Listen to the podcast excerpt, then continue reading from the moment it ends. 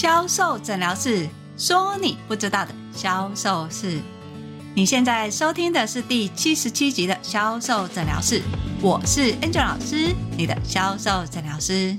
在销售的时候，你一定会一下子卖 A 商品，一下子又卖 B 商品。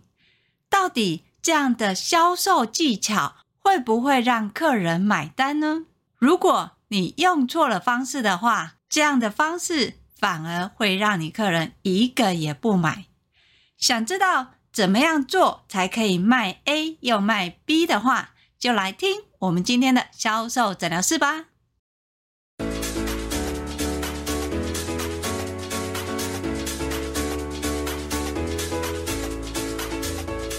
大家好，我是 Angel 老师。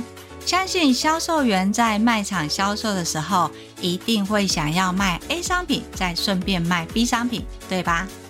但是你知道这样的一个行为，有可能已经陷入所谓的销售盲点了。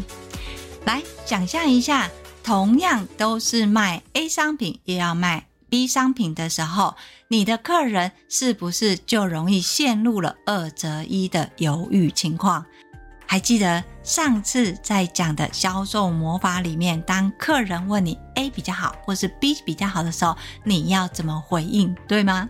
还不知道的，赶快去听那一集。在这集里面，我们要拆解的销售盲点是教销售人员，当你销售的品项不同的时候，你怎么样卖 A 又卖 B？在今天讲解的两种情境的销售卖场是。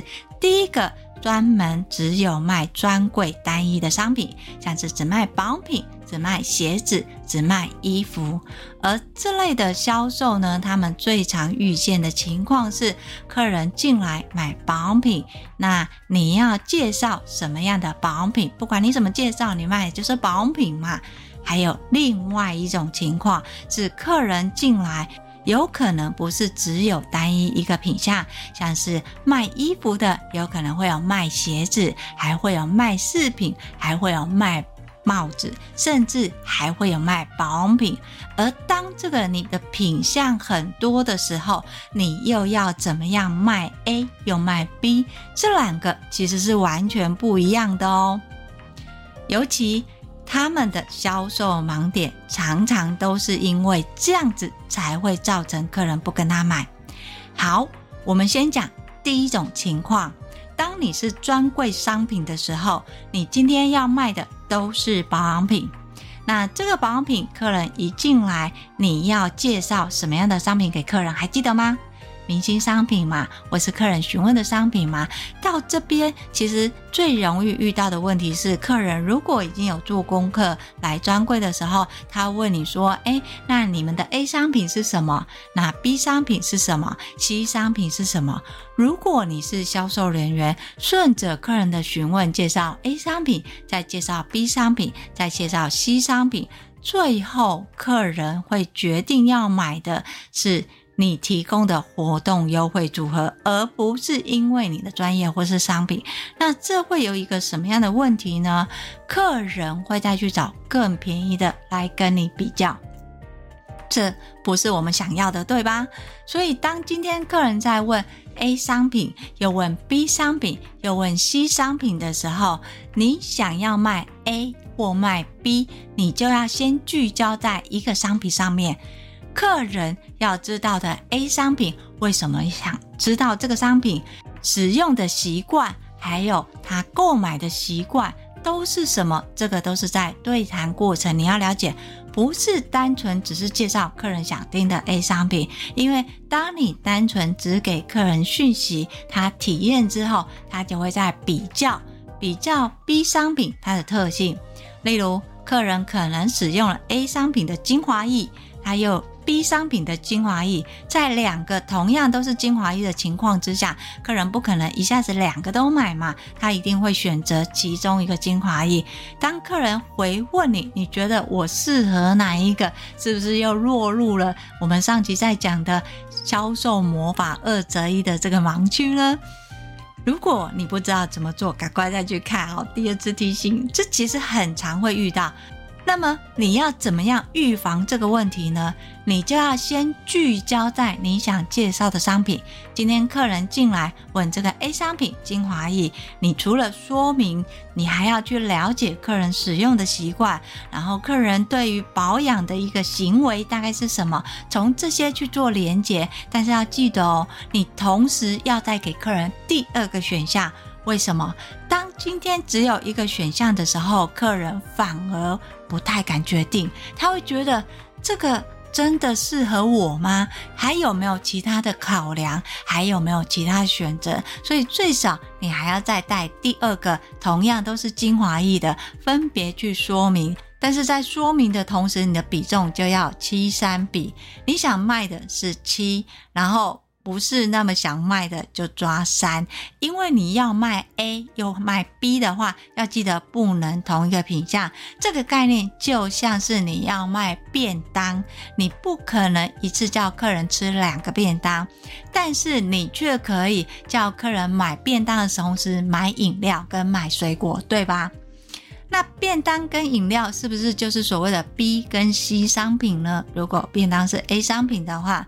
如果是这样的一个概念，那你就要更清楚知道，今天客人在看精华液的时候，你不能只是两个不同的便当让他选择，或是叫他两个便当一起买，不可能。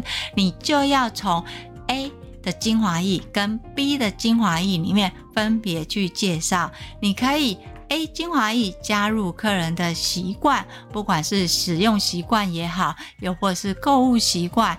那在 B 的商品可以单纯只是介绍，没有加入习惯，客人自然就会把他想要的或是愿意购买的放在 A 的比例多一点点。当然位置也很重要。除了这点之外，客人已经决定了，我要买 A 商品精华液，你就让客人走吗？当然不是啊，怎么可以这么简单就放过客人呢？所以你这时候要做的是，客人已经要买这个精华液了，你要同时再推其他的组合，不管是化妆水、乳液。或是面膜，要推什么样的商品？先了解客人的保养习惯是什么，家里有什么样的保养品。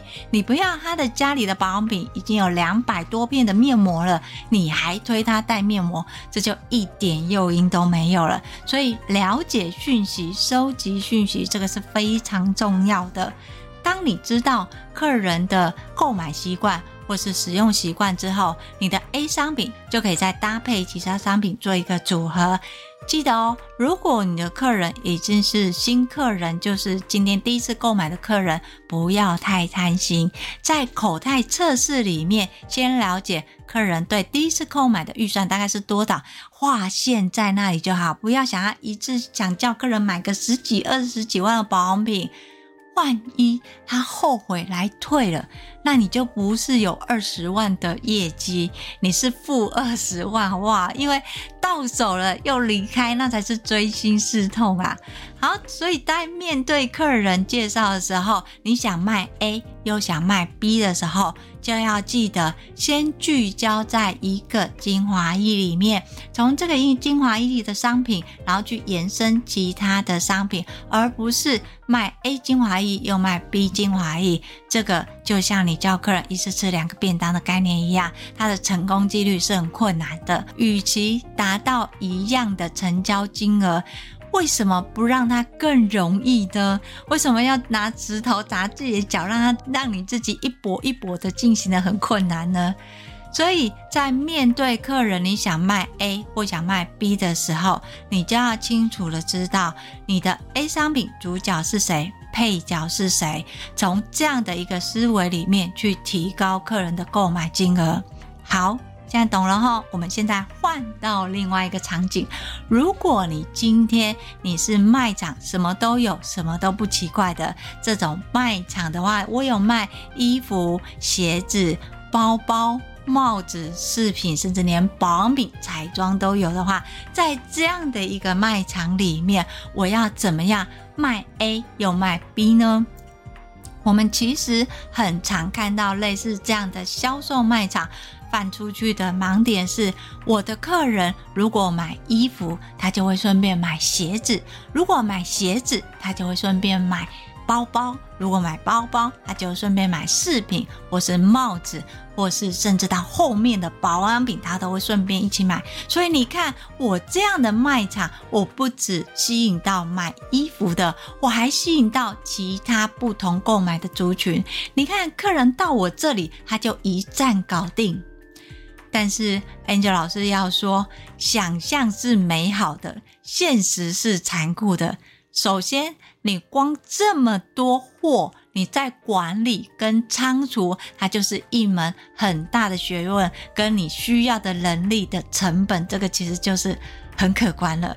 好，除了这个，客人一进来，想象一下哦。如果你的卖场的视觉画面是以衣服为主，再是鞋子，然后最后饰品啊、包包啊，这些都不是那么的清楚，包括连保养品可能都是在结账的那个柜位里面。你觉得客人从卖场的外面看到的第一眼以鞋子为主，或是以衣服为主，他走进去他会买衣服还是买保养品？如果是以鞋子为主，客人走进去，他会买鞋子，还是买衣服，还是买保养品？相信很清楚吧？如果你今天视觉陈列是衣服，客人走进去，他一定是什么？买衣服。如果你今天是鞋子为陈列的话，客人走进去一定是什么？想要买鞋子。所以当客人进去的时候，不管他要买衣服或是买鞋子，他已经在聚焦某一个部分了。这时候，如果你又推告诉他说：“哎，你的衣服可以当我们的鞋子，你的鞋子呢，其实呢也可以再配我们的包包，这样子衣服、鞋子、包包还有帽子，甚至于呢，你再上一点妆。”哇，你看，你看，整体起来那个样子跟气色就完全不一样，走不一样的风格路线啊，听起来好像是很美好。但是你的客人他原本是要买鞋子的，结果后来多了衣服，后来多了包包，多了帽子，甚至多了彩妆，在选择的品项这么多的时候，想象一下哦，你是客人，你会买还是不买？当然，有人会说：“哦，不一定啊，要看服务人员怎么样服务我啊，他专不专业啊，他是怎么样介绍这些商品的啊？如果他介绍的好，我也有需要，我自然就会买啊。不要再用这个话去骗销售人员了，因为事实上，销售人员对于服务的好跟认定，他们其实是没有概念的，所以。”在销售的时候，你一定要聚焦。如果今天客人进来，他是看衣服进来的话，请销售人员聚焦在衣服。那我想要卖衣服 A 商品啊，我又想要卖 B 鞋子的话，我怎么样卖 A 又卖 B 呢？很简单，你先聚焦在衣服，同样都是衣服，它是不是有分上衣、裙子？裤子还有外套，但是当你今天要卖 A 是衣服，B 是鞋子的时候，你就不单纯只是聚焦在衣服上的介绍。像是我们一般如果卖衣服的话，我们可能会拿上衣再去搭裙子，然后再去搭外套，让客人感受一下这搭配的状态。但是如果你今天要卖衣服又卖鞋子的话，你就要用整体造型的专业去帮客人设计，而不是一直拿不同的衣服让客人试，从不同的衣服里面做选择，并不是。你一定要先聚焦在一个视觉画面。当客人今天穿这件衣服的时候，不是。是只是看这件衣服好不好看，衬不衬肤色，穿起来舒适度是什么，可以在什么样的场合穿？不是，你要聚焦在客人的习惯、使用商品的习惯，还有消费的习惯。所以在这当中，你收集客人讯息当中，客人穿了同样的一件上衣，你不是拼命的去找裙子啊、裤子啊去搭，你要从这件上衣里面去想象一下客人适合什么样的风格，你可以帮他做什么样的造型。而这个造型呢，不单纯只是搭这件衣服、这件裤子或是这件外套，它其实还可以再搭什么样的鞋子。从这个鞋子的热。从鞋子的款式里面，你可以告诉客人说，你家里其实如果类似像是这样的一个鞋子，或是稍微有一点跟的鞋底，这时候你就可以拿现场你有的商品直接让客人搭配，客人整个视觉里的搭配有想象画面、有感受的时候，他在结账就会一同结衣服跟鞋子。但是一定要记得一件事情哦，你今天要卖的是衣服还是鞋子，还是帽子，还是包包，还是饰品？因为你的卖场什么都有嘛，什么都卖，什么都不奇怪嘛。所以有时候销售人就会不自觉的又去再介绍其他的品项，像是客人可能觉得，哎，衣服不错啊，然后哎，鞋子好像也好搭。那这时候客人又看到，哎，这个包好像不错，又看到，哎，这饰品我试戴一下，哎，那如果我戴这个饰品，我可以怎么样搭配？当客人又再去私交去看其他，这时候已经危机开始出现了。你的客人本来已经决定有衣服，然后也要买鞋子了，这时候他又看到包包，又看到饰品，他其实就会开始陷入所谓的选择障碍。因为我们人在选择的时候，三是一个极限，二是最好的方式。那如果一永远不满足，所以当你今天要给客人提供选择的时候，记得最重要的销售魔法三，不要让客人超过三个品项。如果你要卖衣服，要卖鞋子，下一个要卖的是什么？饰品还是包包还是保品？请你最多只能三个，提出第三个。有三个选项让客人选，或是让客人只买这三个，不要让客人超出到第四个、第五个、第六个。当然，这边 Angel 老师说的三个，不是只叫你叫客人买三个商品，不是。我所说的三个，是你商品的三个元素，像是你今天是造型，好，你要帮客人。搭配，那搭配是什么？搭配衣服嘛。所以在搭配衣服里面，你不是就只有卖上衣嘛？你还卖洋装嘛？还要卖裤子嘛？我们先聚焦在一件衣服，或是聚焦在一套服饰的定锚，让客人知道说，我如果买这个，我大概费用是多少？先有这个预算的概念。好，有预算的概念之后，他聚焦，他愿意买的时候，你再延伸到鞋子。等到有鞋子的同时，你中间你再搭配包包，或是再搭配帽子。那要记得，你所有的搭配的衣服跟鞋子，还有这些配件，它就是最多三个选项了。那如果你还想要再推第四个的话，怎么办？在结账的当下，你才可以顺手。所以，如果你什么商品都买的话，Angel 其实会这样搭配：先把困难的解决，像是衣服。为什么衣服一定要试穿嘛？它不可能在结账的时候顺便带一两件嘛？它一定是前面比较需要多的时间去体验，或是去尝试。那这个就是衣服，它就是主角。你要先推的衣服下来之后，你帮它搭配好，再顺势搭配鞋子。鞋子呢，最多两个款式或是三个款式去选择，所以它鞋子最多就是只买一双或是两双，不要只有限一个鞋子。好，上来之后你还要卖什么？你是要卖包包，还是要卖帽子？又或者是想要卖保养品都可以，就是任选一个。等到客人进到了结账的这个门槛，你先想一下，你刚刚帮他搭配是包包嘛？那我在结账的时候，诶，小饰品这些是不是可以放在柜台？他在等结账的时候，他是不是就可以顺手看？等到你这边结账金额如果有差一点点的时候，这些饰品是不是就可以顺便再带了？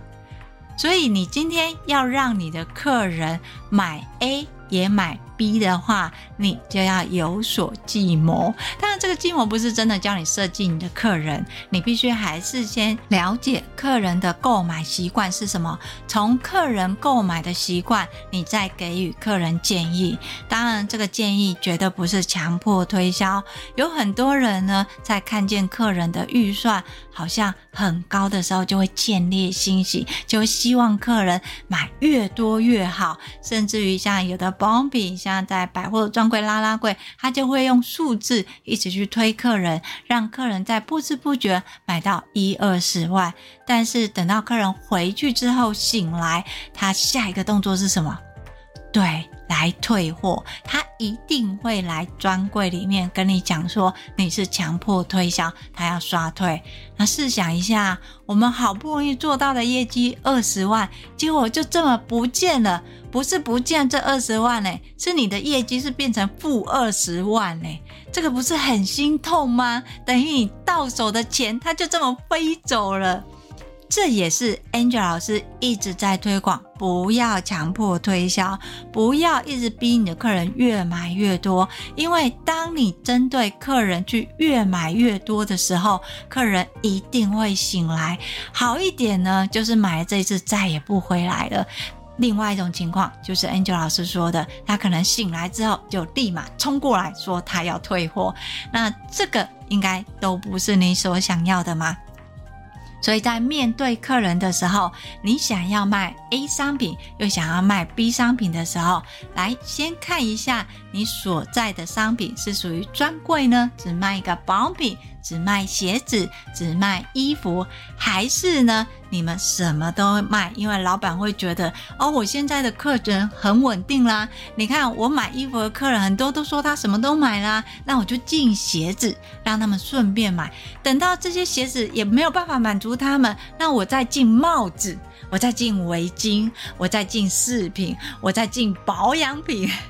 就会越进越多，所以你真的认真去看哦，很多这种店家，他其实一开始就真的是卖衣服，然后后面品相越来越多，然后库存越来越难管，到最后变成你今天一个新客进去，你会觉得东西很多很丰富，没有错，但是你不知道怎么选择，最后又会回到什么？价格，这件衣服多少钱？这个鞋子多少钱？这个包包多少钱？那网络上卖多少？别家又卖多少？这个客人比价杀价行为，请问是谁教的？还是回归到店家嘛？所以你今天如果你的视觉呈现的状态，你一定要有一个主角。当你的主角是衣服的时候，客人进来就聚焦在衣服，因为表示客人的行为是要买什么？买衣服吗？绝对不是买保养品嘛，因为他户外看到你的橱窗就都是卖衣服的啊，所以他进来当然是买保养品啊。这就像是同样都是卖衣服，如果你今天要买童装，请问你会去买儿童的，还是去大人那边买最小号的？当然有这种情况例外，因为就是刚好卡在不上不下的。但是基本上，如果你今天要买童装，我相信一定是去儿童买的衣服去那边买，对吧？不会是跑到成人里面买最小号的衣服。在这样的一个行为模式之下，你就要什么？建立客人的行为模式，不是想要去转客人的行为模式，因为那个反而让你的销售更困难。所以，当客人进来是看到你的衣服，你要知道你的三个品项要卖什么衣服。第一个就衣服嘛，因为客人就看衣服进来。好，你要卖第二个品相。那可能是鞋子的话，那你就知道你要先聚焦在哪里。衣服，主角是衣服，帮他设计，帮他造型，再去顺势建议鞋子，再去顺势建议什么？他的帽子或是包包。要记得哦，就三个，不要超过第四个。等到客人在结账的时候，这时候小配件就会再帮你立大功。好，听到这里。你是不是觉得说的很容易，做的哪有那么容易？如果你在销售上也陷入了所谓的销售盲点的话，没关系，你可以跟我约一对一的销售咨询，我会把联络的方式放在叙述栏里面。很多销售盲点并不是真的是盲点，只是你没有看见你销售的优点，所以 Angel 老师会教你你怎么样善用你的销售优势，甚至你怎么说可以提高你的客单价。当然，如果你想要精进的学习的话，你可以搜寻 FB 的天使美学销售，那里只要是上班日都会固定更新哦。当然，最重要的是订阅销售诊疗室。销售诊疗室会固定在礼拜二跟礼拜六更新。礼拜二是销售盲点，礼拜六是销售魔法，告诉你你不知道的销售技巧哦。今天的销售诊疗室我们就到这里，我是 Angel 老师，我们下集见，拜拜。